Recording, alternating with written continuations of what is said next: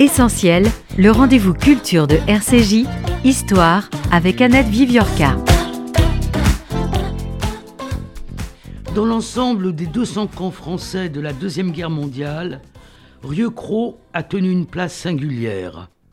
Il fut le premier camp de rassemblement résultant du décret-loi du 12 novembre 1939. Après la déclaration de la guerre, Rieux-Cros fut le seul camp d'internement à vocation répressive destiné aux femmes.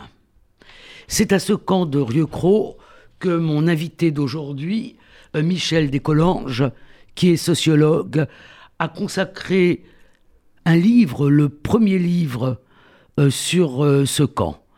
Et c'est elle que je reçois aujourd'hui. Ce livre est publié aux presses universitaires du Midi. J'aurais aimé qu'on commence par Grothendieck. Oui. Alors d'abord, est-ce que vous pouvez rappeler à nos auditeurs pourquoi Grothendieck est, est si connu? Oui, alors Grothendieck a été un mathématicien euh, célèbre euh, qui a reçu, entre autres choses, a reçu la médaille Fields et euh, qui a euh, décidé euh, au tournant des années 70 de quitter l'activité scientifique. Et il s'est lancé dans ce qu'on appelait à l'époque l'écologie radicale. et alors, bon, pourquoi commencer par Grothendieck? Effectivement, moi aussi, c'est quelque chose qui m'avait, qui m'a beaucoup surprise. Je, commence par Grothendieck parce que d'abord, j'ai un fils mathématicien, donc euh, c'est une figure qui, qui, m'intéresse.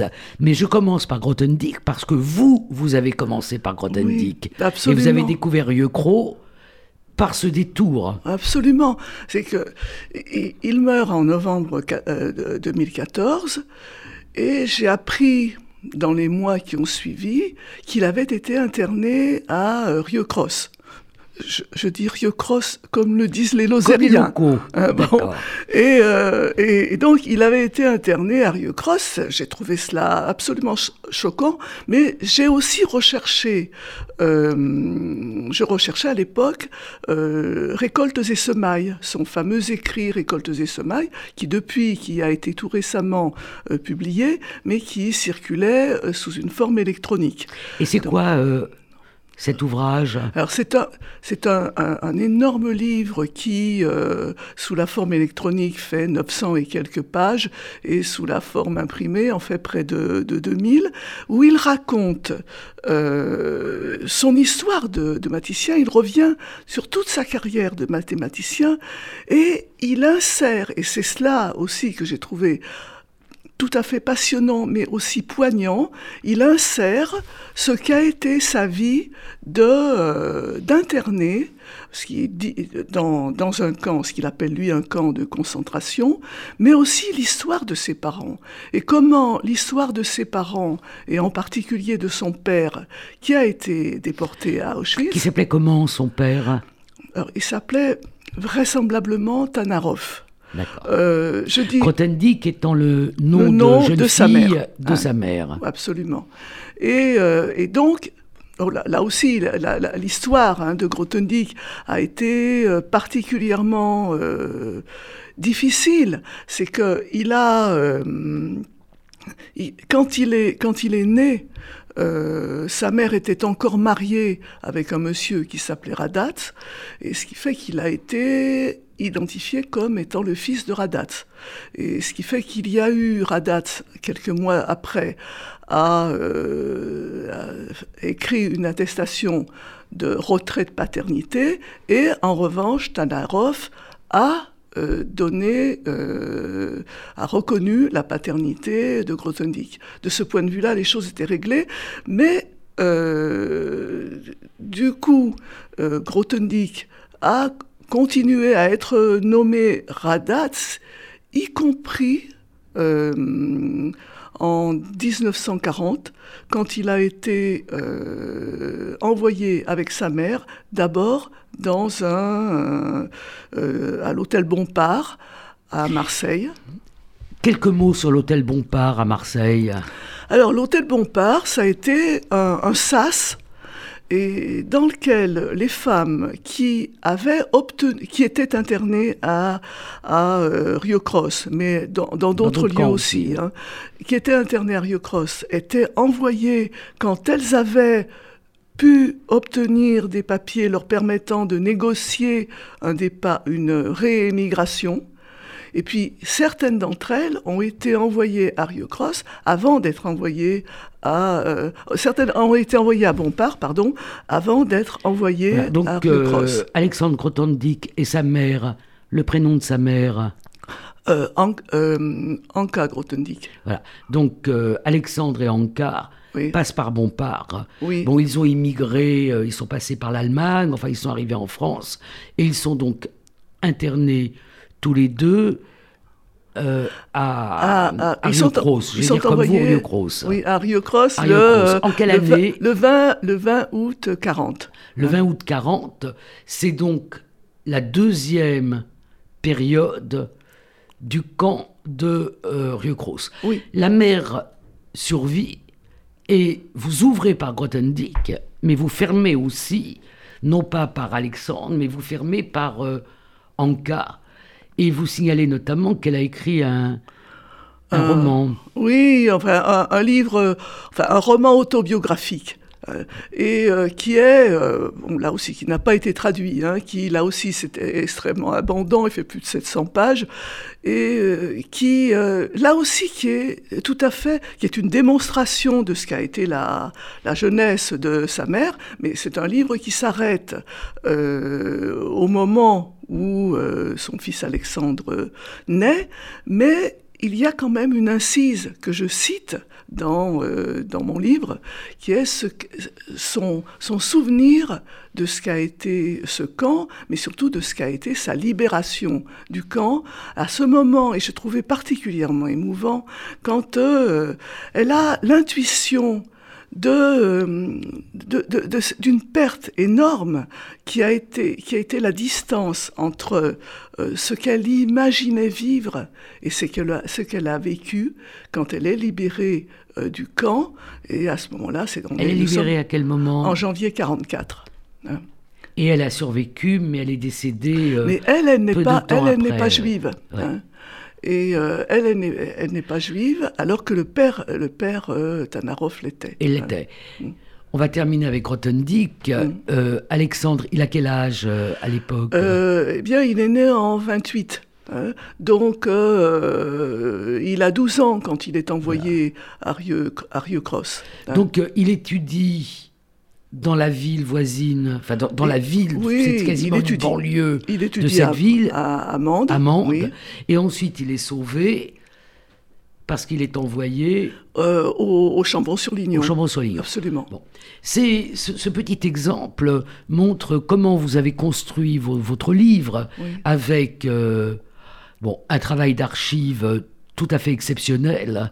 Toutes les archives possibles et imaginables, euh, tous les témoignages dans toutes les langues possibles et imaginables, et à l'intérieur d'un livre qui est en même temps une réflexion sur le sort des étrangers et sur euh, cet euh, internement entre, disons, 39 et 42, vous voilà, vous faites vivre une multitude de, personnages, de, femmes pour l'essentiel.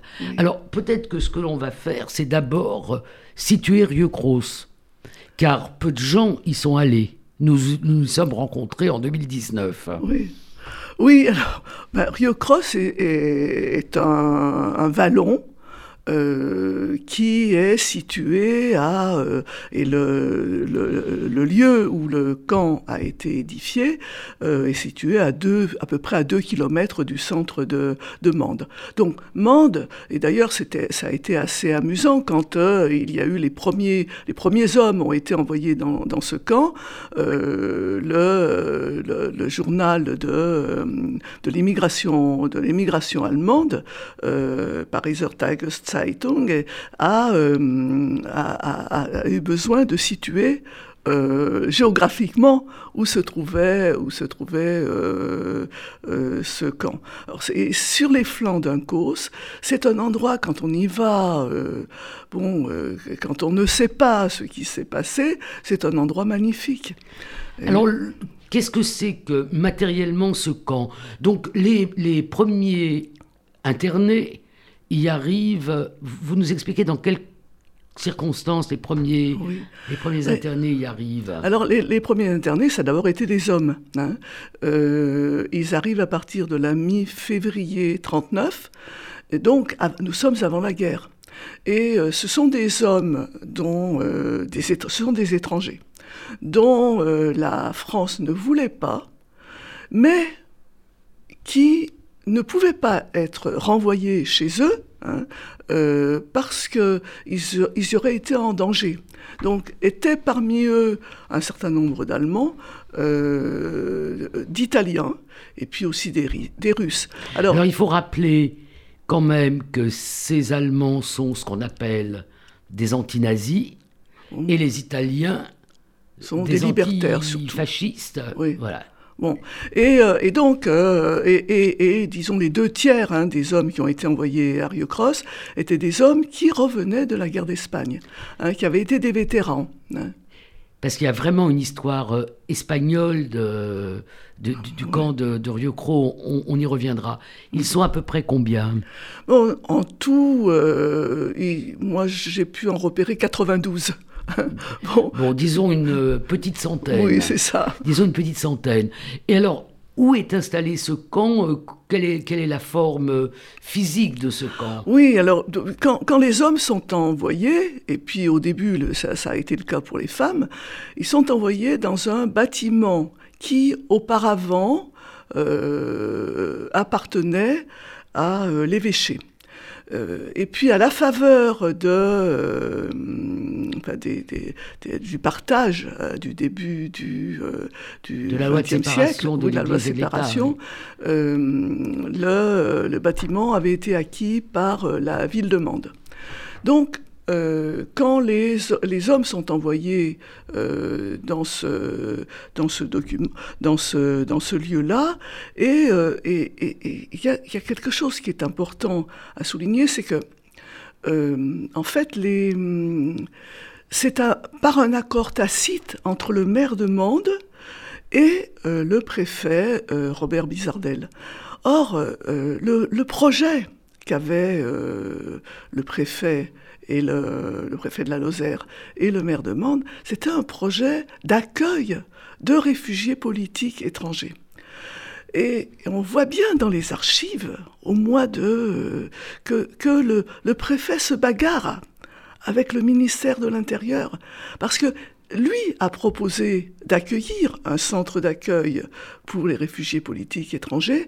Or, le, euh, le ministère vient de d'avoir euh, déclarer euh, qu'il veut créer un centre pour les indésirables. Et donc il se, précipite sur sur cette opportunité. Et le préfet qui avait avec l'accord du maire de Mende, qui prévoyait d'accueillir des réfugiés politiques étrangers, en fait, va accueillir ce des que, hein, voilà, des, Alors, des dont la France ne voulait pas. De, de, cette période, il reste euh, une œuvre qui est finalement le, le bijou finalement de, de, de, ce, de ce camp, qui est un rocher sculpté. Vous pouvez nous en dire quelques mots? Oui, alors c'est un rocher sculpté, qui est, un rocher sculpté qui est assez surprenant. Euh, parce que d'abord, euh, il faut monter, il faut faire l'effort hein, de monter euh, pour, pour aller en haut du camp où il y a un énorme rocher avec différentes facettes. Et alors, sur une des facettes, ce rocher représente un homme en armes, mais de manière assez surprenante, il porte un casque qui est un casque des combattants de la guerre de 14. Hein. Euh, et, donc, euh, et puis avec des mains qui se tiennent, etc. Et donc, il a été édifié pour célébrer les 150 ans de la Révolution française. Hein. Donc, les dates sont donc 1789, 1730, 1939. Hein. Et euh, bon, alors après, bon, c'est un, beau, un beau rocher. Euh, et après, la question est de savoir euh, qui est l'auteur hein, de ce. Et vous avez réussi à démêler la question? Pas vraiment. Hein, parce que je n'ai pas la preuve de. or, je n'ai je n'ai affirmé les choses que lorsque je pouvais les affirmer. Hein. Euh, je n'ai pas la preuve que... la probabilité. oui, des probabilités, c'est que un des, un des Italiens euh, était un sculpteur, sculpteur sur pierre. Il était encore là quand, euh, euh, pendant au, mois de juillet 39. Donc il est fort possible qu'il il ait eu des responsabilités à ce sujet-là. Mais là où, il y a un trouble, c'est que six mètres plus loin, on a le nom de Walter Jerk, qui lui était un, Allemand euh, qui était un mécanicien, qui est revenu, un vétéran, qui est revenu blessé de la guerre, mais qui avait fait la guerre de 14-18 dans les rangs allemands. Il en avait été blessé, donc on peut Ça se peut demander... être lui aussi. Oui. Alors ces hommes, euh, ils arrivent février 39 et ils partent en octobre 39. Ils vont où? Alors, là, d'abord, une partie d'entre eux avaient réussi à s'échapper. Donc, c'est-à-dire, sont les libertaires italiens avaient réussi à s'échapper. Et ensuite, les hommes, eux, ceux qui restent, euh, sont envoyés à, euh, au camp du Vernet. Deux mots sur le camp du Vernet, parce que c'est quand même un dans, dans, cette myriade de camps d'internement, le Vernet a une personnalité euh, particulière. Oui, parce que c'est là, c'était un camp particulièrement dur. Hein, sur le plan du régime de surveillance. Et, euh, c'est un camp où la, majorité des responsables politiques allemands, mais d'autres pays, ont été envoyés. Hein. Et c'est un camp où finalement, euh, un, nombre considérable d'hommes ont été envoyés et euh, bon, D'où ensuite des rafles ont été organisées. Par exemple, le père de Grothendieck, c'est au camp du Vernet qu'il a été envoyé dès le mois d'octobre. Et ces hommes, c'était euh, pour une partie d'entre eux euh, des communistes, euh, notamment allemands, mm. et pour une autre partie des, vous dites libertaires, des anarchistes, pour, pour, pour, donner un synonyme, mm. et notamment ceux qui avaient fait partie de la fameuse colonne du Ruti, oui. Oui, oui. Alors, il y a eu des poumistes aussi. Comment il y, a, eu aussi des poumistes. Des poumistes, c'est-à-dire des, des trotskistes. Mm. Et euh, plus tard, d'ailleurs, euh, dans la partie des femmes politisées internées à Rieux Cross, parce que je dis Rieux Cross maintenant, euh, il y aura aussi cette même gamme politique. Mm. alors, ils partent. Donc, le camp est libre. Les bâtiments sont libres. Les bâtiments sont comment? C'est des baraques euh, Non, alors justement, les deux premiers bâtiments sont des bâtiments en dur, hein, euh, qui depuis ont été euh, d'ailleurs acquis par des particuliers et, restaurés. Hein. Et, donc, quand les hommes sont là, ils sont dans un, dans, ces, installés dans ces bâtiments-là. Et au début, quand les femmes sont envoyées, elles sont elles aussi envoyées dans, ces bâtiments. Le projet était, de, développer euh, une réception plus importante des, des femmes, euh, ce qui fait que dès, euh, il y a eu un projet et, qui a été mis en œuvre de construction de baraques en bois qui, les baraques en bois ont commencé à être occupées, disons, fin mars 40. Alors, la deuxième partie du camp, c'est qui? Donc ça devient un camp de femmes. Oui. C'est le seul. Euh, c'est le seul, spécifiquement de camp de femmes. Hein. Il y aura des femmes internées dans, dans toute la, la nébuleuse des camps, euh, Rivesaltes, Gurs. mais là, que des femmes. Alors, c'est qui les femmes de la deuxième Histoire du camp. Oui, alors, bon, là, là, ça, justement, ça a été. Là, la, difficulté euh, aussi, c'est que c'était de, de, travailler à la fois sur des, sur des archives. Et alors, bon, et, et, là, euh, bon, c'est vrai que, bon, moi, j'ai eu la chance quand même de bénéficier d'ouverture d'archives euh, un, petit peu partout. Hein. et, donc, de, de, et donc, il m'a été possible de montrer euh, que euh, étaient là effectivement un certain nombre de femmes qui étaient, qui avaient été arrêtées euh, pas pour des raisons d'affiliation politique, mais que beaucoup d'autres femmes l'étaient pour d'autres pour d'autres raisons. Hein. Donnez, les raisons. Alors, en particulier, ça c'était bon dès le début.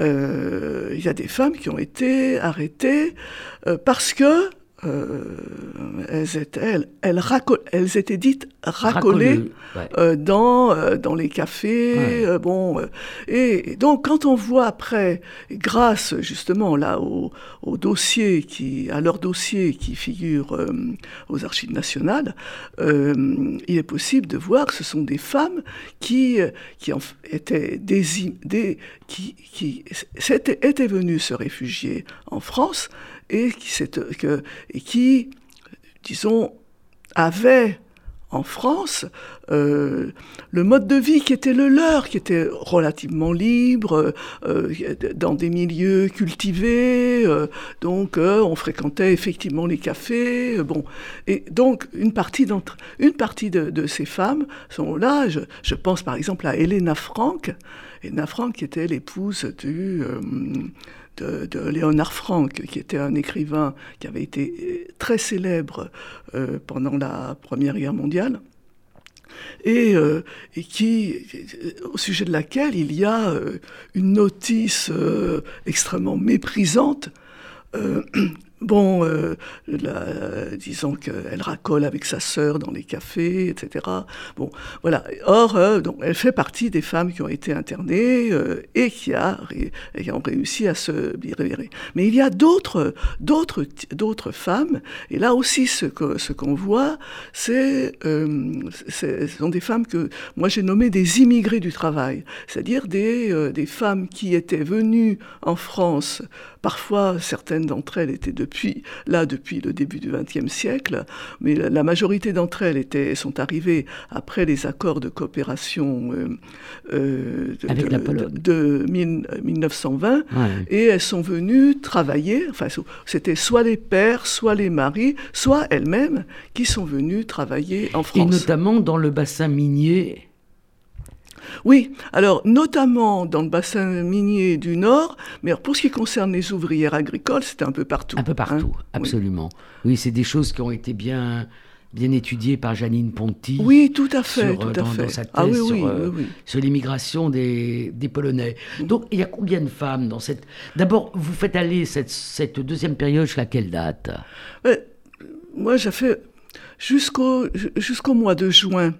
Euh, parce que euh, au mois de juin, il y a toute une période, juin 40. Hein. Donc en fait, on est dans cette période intermédiaire, qui est la période qui suit la déclaration de guerre, où il se passe euh, pas grand-chose, dans cette période qu'on a appelée la drôle de guerre, mais où on interne les étrangers ressortissants de pays ennemis et le déclenchement de, de la vraie guerre, si je puis m'exprimer ainsi, à partir de, de juin 40. Alors dans cette première période, dans cette deuxième période, pardon, euh, quelle est la nationalité des, des femmes?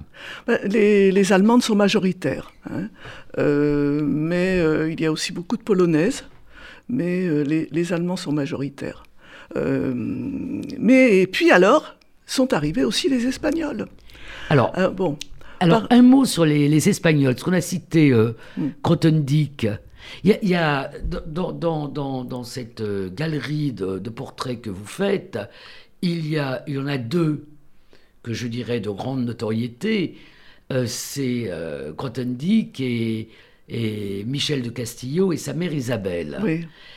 et puis on a de notoriété moins grande, mais que les historiens connaissent bien, qui sont les, des femmes communistes souvent mariées à, à des, des, grandes personnalités communistes. Absolument. Alors, les Espagnols, peut-être qu'on va passer par Michel del Castillo pour que nos auditeurs comprennent très très bien.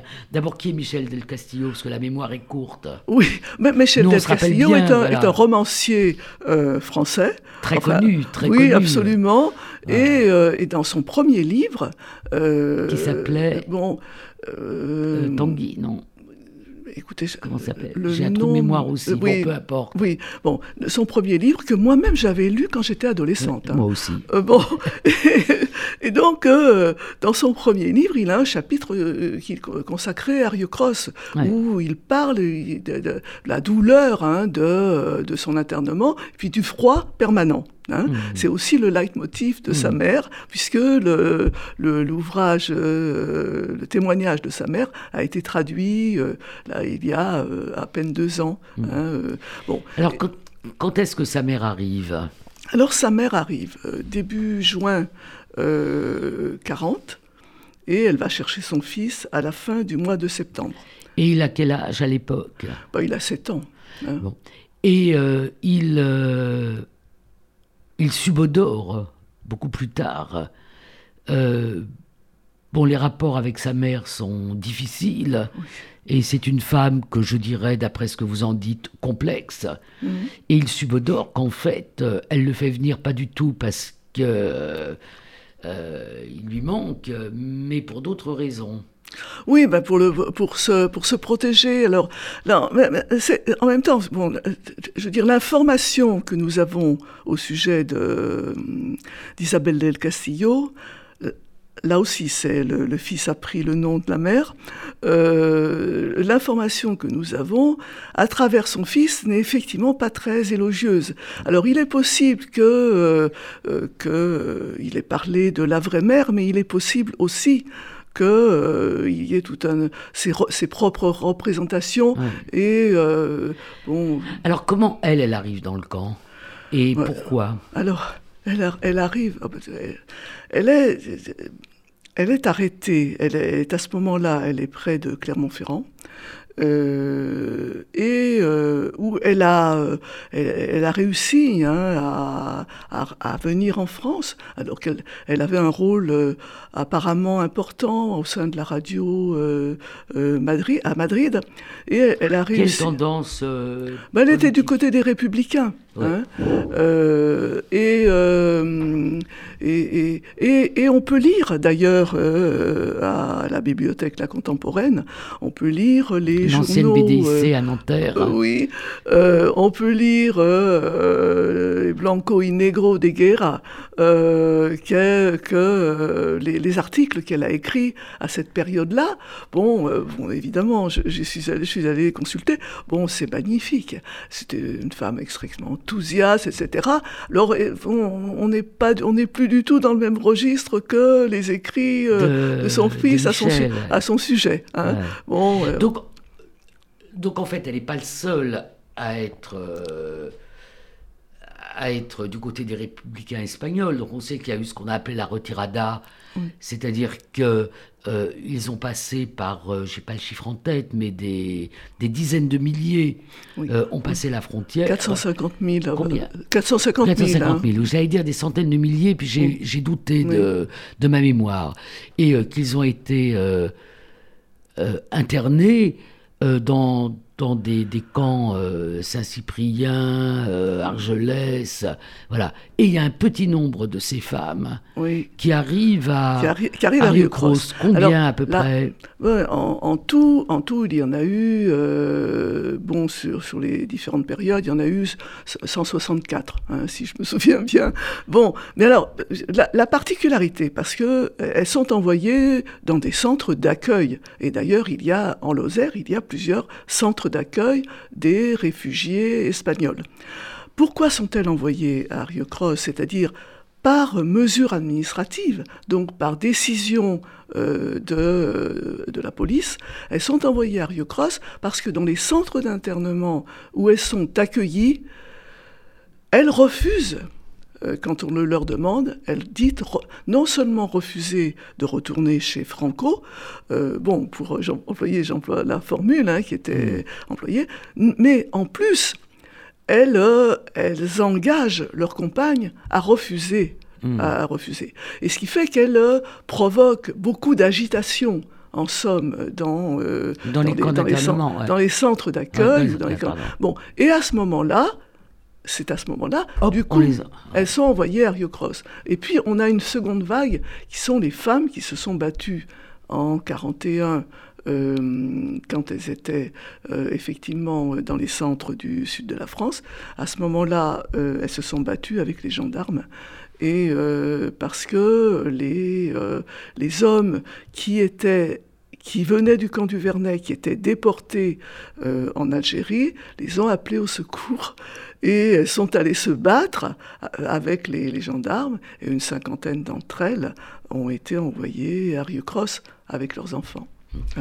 Alors, on est dans cette période, effectivement, où il y a finalement les, conséquences immédiates de la défaite républicaine dans la guerre d'Espagne, mais on est aussi dans cette période très particulière du pacte germano-soviétique, du pacte Staline-Molotov, qui a comme conséquence ici, enfin ici en France, pardon, euh, de mettre le Parti communiste hors la loi. Le Parti communiste est interdit. Est interdit, absolument. Est interdit. Hein.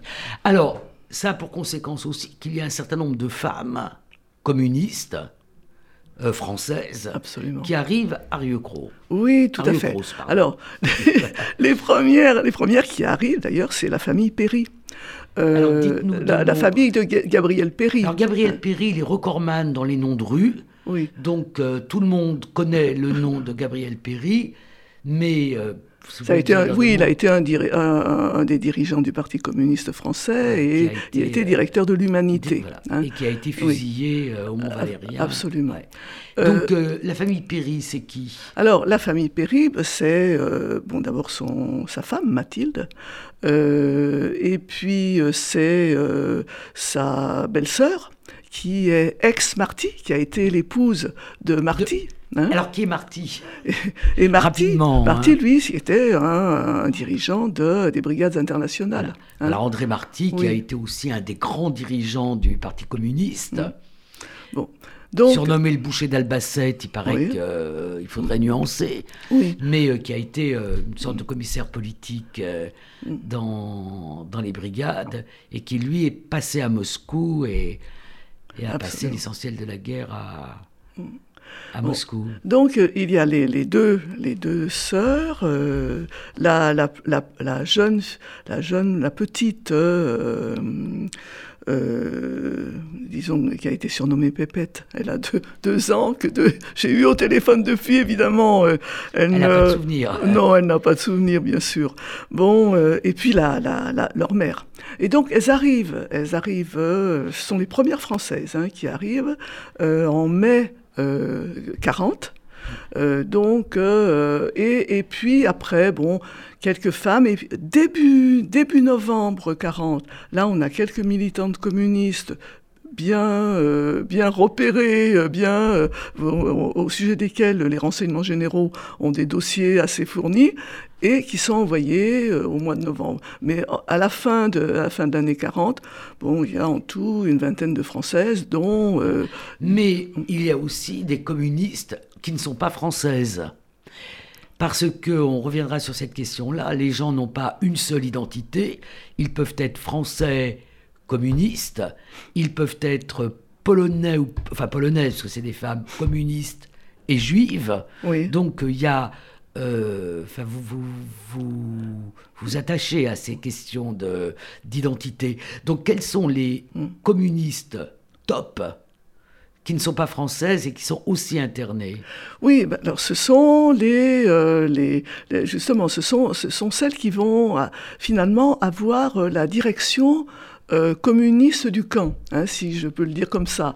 Hein. c'est que, euh, bon, on pouvait quand même s'en douter, mais il est évident que le Parti communiste essaye d'organiser une direction pour avoir des conduites communes. Vous donner un petit bout d'archives que j'ai trouvé amusante, même si rien de tout ça n'est très drôle, qui est quelque chose qui vient de Moscou, où une personne dont j'ai oublié le nom euh, a réussi à gagner Moscou et qui euh, donne son avis euh, pour celles qui sont dignes de recevoir des colis.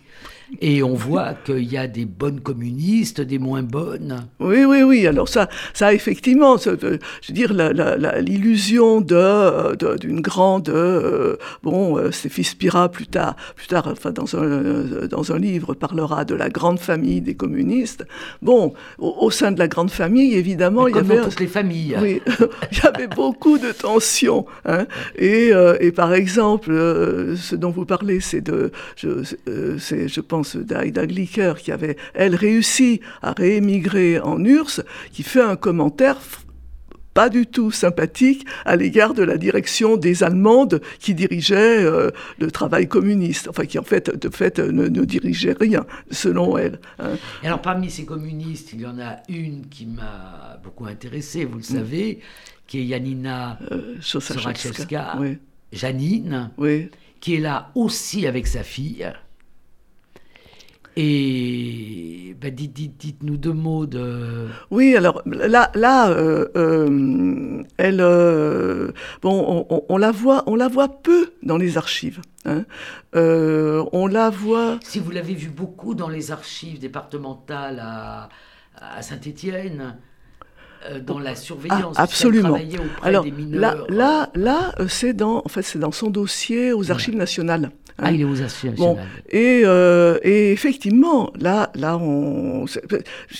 D'où l'intérêt qu'il y avait d'ailleurs, c'est une incise, mais d'aller voir les dossiers quand, euh, quand il y avait des dossiers qui permettaient de savoir qui étaient les femmes. Parce que, qui sont les 650 euh, 000 dossiers de la surveillance des, des étrangers. C'est euh, bon, c'est parfois assez impressionnant parce qu'on voit la, la, militante qu'elle a, qu'elle a été, puis le, le rôle qu'elle a, qu'elle a pu jouer quand elle était en Espagne, en, pardon, à, Saint-Étienne, et, et, et en particulier, bon, ce que j'explique euh, pour ce qui la concerne, c'est que avant, avant l'été 39, euh, euh, il y a les associations, les syndicats mmh. présentaient des textes pour la pour la soutenir, des motions mmh. pour la soutenir, et donc le, le, le, préfet avait organisé, eh ben, était d'accord pour qu'il y ait des sursis et donc elle pouvait euh, rester, rester en France.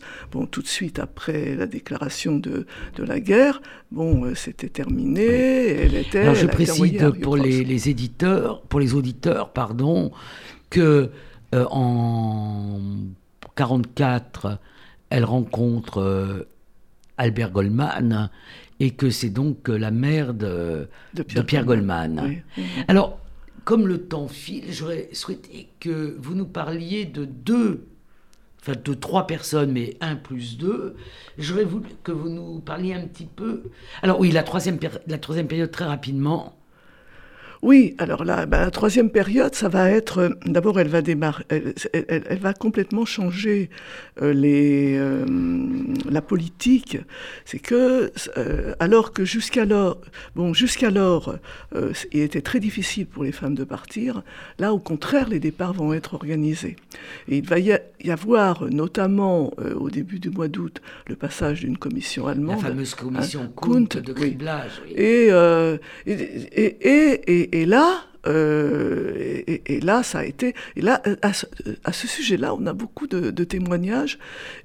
Euh, différents les uns des autres. Euh, bon, et, et puis bon, ce qui était intéressant, c'était justement de voir à quel moment hein, ils avaient été formulés et à quel moment ils, ils, prenaient sens. Bon, il est évident qu'après, toute une légende a été construite autour de, autour de ça. Hein. Bon, euh, cette... Euh, Mais il y a un certain nombre de, femmes étrangères qui retournent, qui, qui, n'étaient pas là pour des motifs politiques, qui n'étaient pas juives et qui retournent, qui en Allemagne, euh, qui en, en, Italie. Oui, alors, euh, sauf que justement, c'est euh, certaines d'entre elles étaient juives. Et, euh, et, une des particularités, ce que j'ai pu voir, hein, c'est que, euh, en fait, au, au début, euh, il n'y avait pas une inscription systématique de la confession des femmes. Vous remarquez que l'inscription, c'est soit juive, soit mm, israélite. Oui. Et, et, donc, il n'y avait pas d'inscription mm. systématique. Ce qui fait que, je, progressivement, j'ai découvert que tout un ensemble de femmes euh, qui étaient juives n'étaient pas, on, on, ne pouvait pas le savoir, mmh. soit si on n'allait on, on, pas euh, euh, rechercher dans les dossiers conservés aux, euh, aux archives nationales. Hein c'était pas, excusez-moi, mais c'était pas aux archives nationales, c'était les archives de la police. Oui, oui, oui. Et les nazis ont mis la main dessus.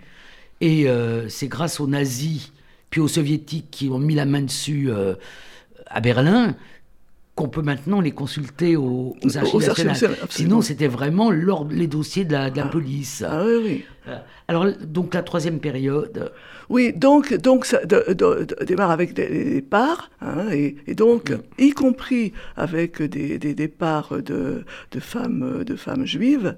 Et, euh, et puis, euh, ce qu'on ce qu'on voit, c'est que de manière discrète, l'administration a contribué à quelques départs. Hein, et notamment de femmes, de femmes juives, bon, mais qui, qui sont parties euh, en Lozère, euh, ou, ou même, euh, je cite l'exemple de trois, trois jeunes femmes, euh, c'était en septembre 40, qui, grâce au maire de Mende, ont pu rentrer chez elles.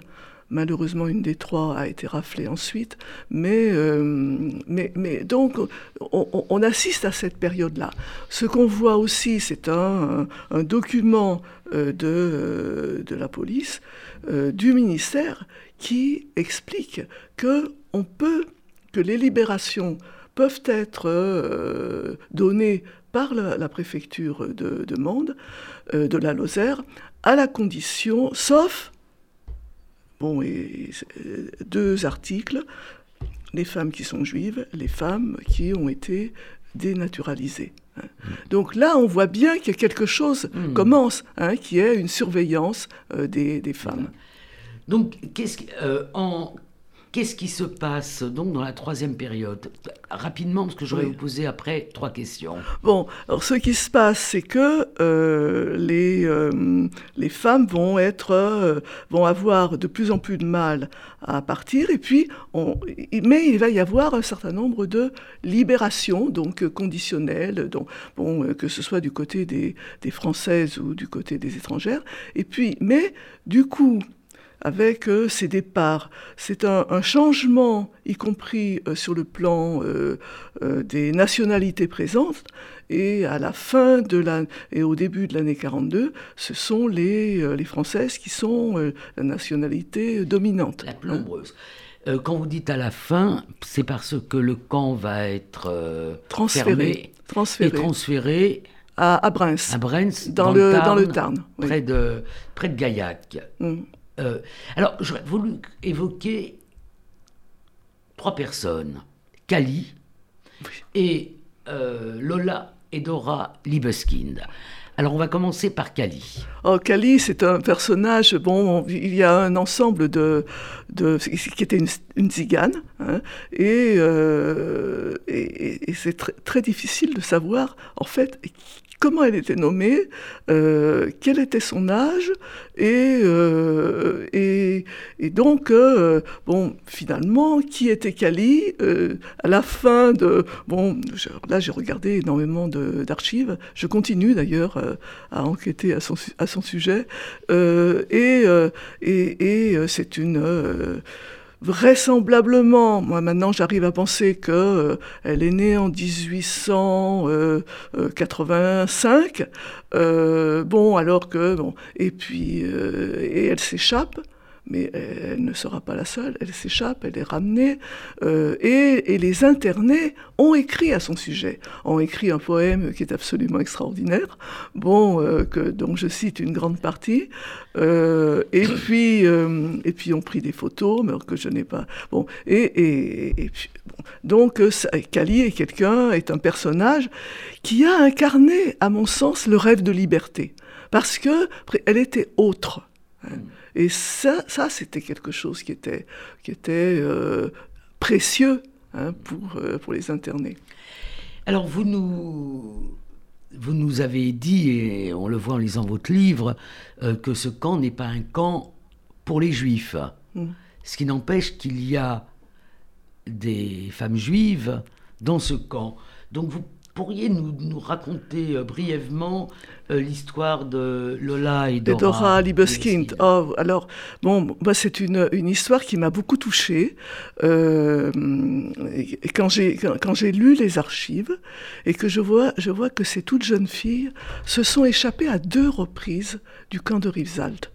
et, et, à ce moment-là, j'ai essayé d'en de, d'en savoir davantage et j'ai pris contact. fort heureusement, j'ai réussi à trouver, euh, grâce à Internet, euh, j'ai trouvé euh, les coordonnées d'une femme qui aurait été leur nièce, hein, qui était la, la, fille de la jeune sœur de Lola et Dora. Bon, et donc Lola et, et, qui, je suis allée la rencontrer à la caserne d'Ossine, euh, qui est en Belgique. Et puis nous nous sommes, hein, oui, euh, et nous nous sommes retrouvés aussi au mémorial de la Shoah à Paris. Et, bon, je continue à, rester être en contact avec elle. Et, et, grâce à elle, elle, m'a euh, donné, enfin, procuré le, un entretien réalisé avec sa mère euh, et, et, sa mère racontant ce qui s'était passé, racontant l'histoire, euh, l'histoire de la, de la famille. Et, ayant cette formule euh, terrible qui est que, mais si elle ne se c'était pas, à un moment, elle-même a été délivrée parce qu'il y a eu un coup de par des, par des résistants, elle-même a été libérée du camp dans lequel elle était, et, elle dit, mais si elles ne s'étaient pas échappées, elles auraient été libérées aussi. Hein. Parce que euh, le, reste de la famille, enfin, les, parents ont trouvé à travailler en Savoie, euh, le frère aussi, elle-même a été envoyée, la, jeune sœur a été envoyée euh, pour travailler bon, dans la vallée du Rhône. Et donc Lola et Dora, elles, ont été envoyés à Rio Cross euh, à partir du mois d'août 1941. Euh, et euh, de là, elles ont été transférées à Bruns et elles ont été déportées. Et déportées, on le voit bien là, ça, ça dans les archives de la CIMAD à la, à la, CIMAD, c'est l'organisation mm. protestante qui est née en, en 39, mm. précisément pour aider les, les internés de, de cette poussière de camp qui, a, qui, a, recouvert la France. Oui. Et, euh, et donc, euh, on le voit dans les, on voit dans les archives de la CIMAD que l'assistante de la CIMAD essaye, enfin, parce que les femmes qui sont arrêtées euh, en, à, Bruns, elles sont envoyées à Saint-Sulpice, un camp qui était situé à Saint-Sulpice-la-Pointe, où, là, qui était une plaque tournante, et là, elle essaye d'intervenir en leur faveur euh, en espérant que, euh, que bon, euh, la, plus, la plus jeune, Lola, va, va pouvoir être libérée parce qu'elle est en mauvaise santé. Elle a 16 ans à l'époque. Bon, et puis non, elles n'ont pas été libérées. Hein. Alors j'aurais souhaité qu'on consacre les quelques minutes qui nous restent à parler du, présent du, camp. Nous nous sommes rencontrés parce que euh, il s'est créé à Rio Cross, enfin à Mende, une association euh, qui euh, est très active et qui a décidé de, à la fois de sauvegarder le site et de s'occuper de la mémoire. Est-ce que vous pouvez nous donner, nous parler un petit peu de cette association? Parce que je crois que on peut lui rendre hommage. C'est pour ça qu'on est là toutes les deux aujourd'hui. Oui, oui, tout à fait. Bon, euh, bah, elle a été créée, elle a 30 ans. Elle va avoir 30 ans d'ailleurs cette année. Euh, et euh, elle a essayé de, elle a déjà installé il y a quelques, quelques années un chemin de mémoire, c'est-à-dire des, des, plaques qui permettent pour aux personnes qui viennent de, de se repérer, de savoir quelle a été l'histoire. Et maintenant, elle, elle a régulièrement elle donne régulièrement des informations euh, concernant ce camp euh, bon, dans, euh, dans les journaux locaux. Et, et puis, elle a un bulletin qui paraît deux, fois, deux fois par an, qui là aussi est, assez, très nourri et qui chaque fois revient hein, sur pas forcément sur tel ou tel point au moment de l'histoire, mais sur les internets au sujet desquels il, continue à être, on continue à avoir des informations grâce aux générations euh, suivantes. Hein.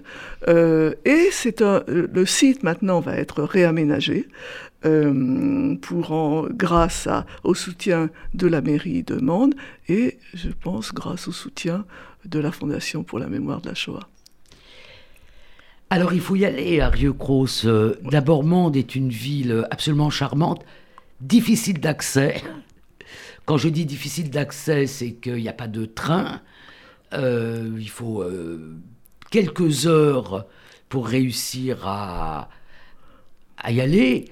Mais on peut joindre la visite de Mende, la marche à pied, la randonnée, la visite du camp de Rieux-Cross et admirer le fameux rocher, et puis voir aussi tout à côté le terrain, le, lieu où a été tournée la fin de la Grande Vadrouille, c'est-à-dire le terrain d'aviation où euh, il décolle à la fin, ce qui permet de joindre plusieurs lieux de, mémoire.